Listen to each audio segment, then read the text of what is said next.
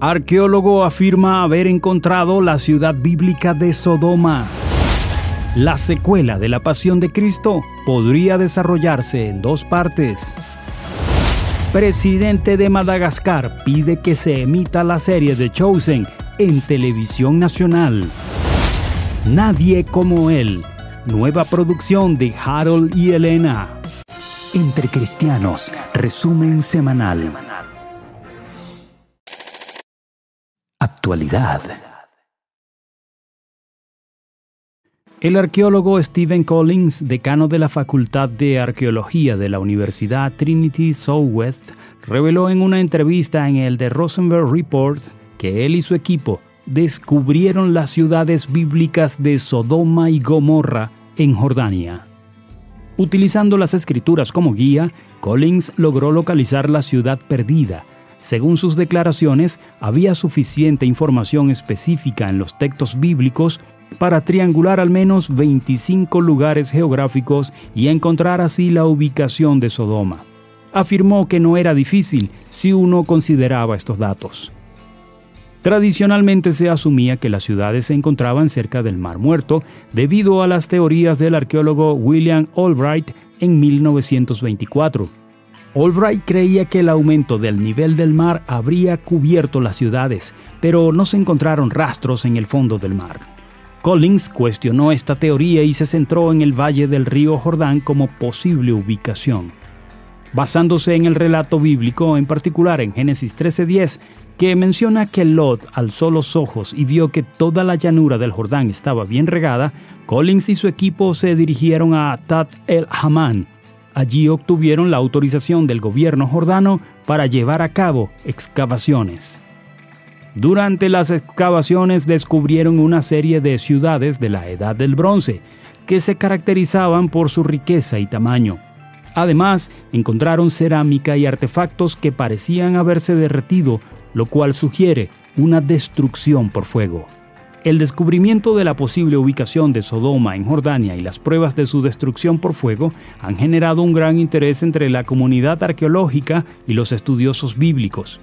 Estos hallazgos respaldan la importancia de combinar la investigación científica con la interpretación de textos antiguos para comprender mejor la historia y los eventos descritos en la Biblia.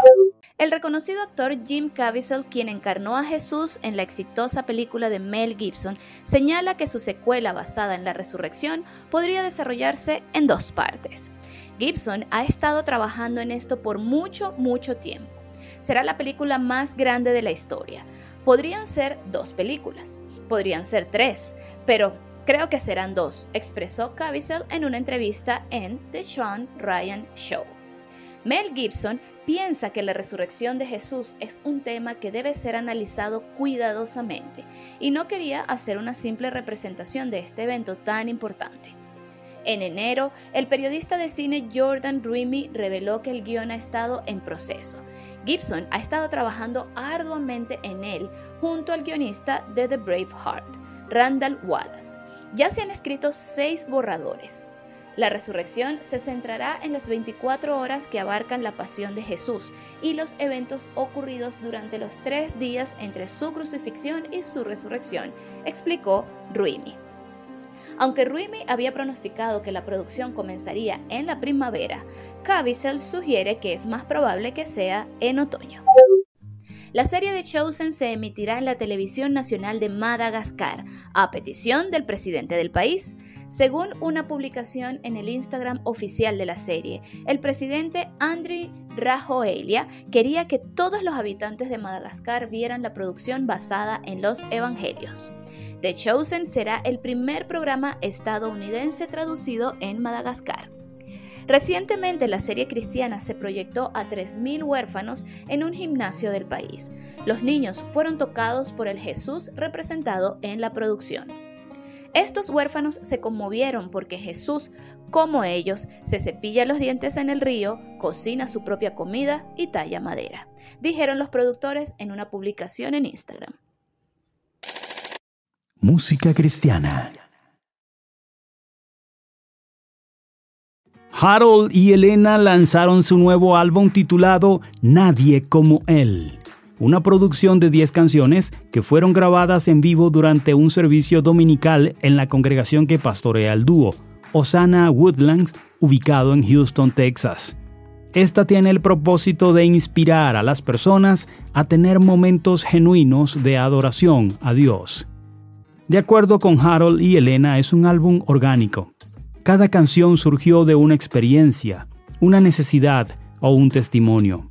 Un ejemplo es el tema Me Cuidarás, en el que participa Crystal Guerra Witt, hija de la pareja, que fue compuesto después de que Elena Guerra Witt sufriera un accidente en el que se fracturó la espalda. Fue para mí súper especial recordar que el Señor me estuvo cuidando en el momento de mi accidente, comentó Elena. La pareja quiere compartir con el público la unción recibida en la iglesia que pastorean con cada uno de los temas de Nadie como Él. Hemos visto cómo a raíz de las canciones que han salido en este disco, la gente ha crecido en su fe, ha crecido en su capacidad de entrar a la presencia de Dios con facilidad. Causó un crecimiento espiritual para la gente de nuestra iglesia y es por eso que es tan especial para nosotros. Comentaron en el momento del lanzamiento de esta maravillosa producción.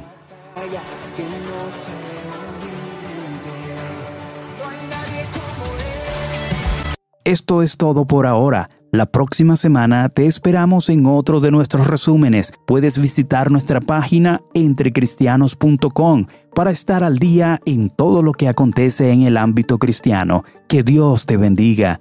Narraron para ti Astrid Querales de Guerra y Ronald Sifontes.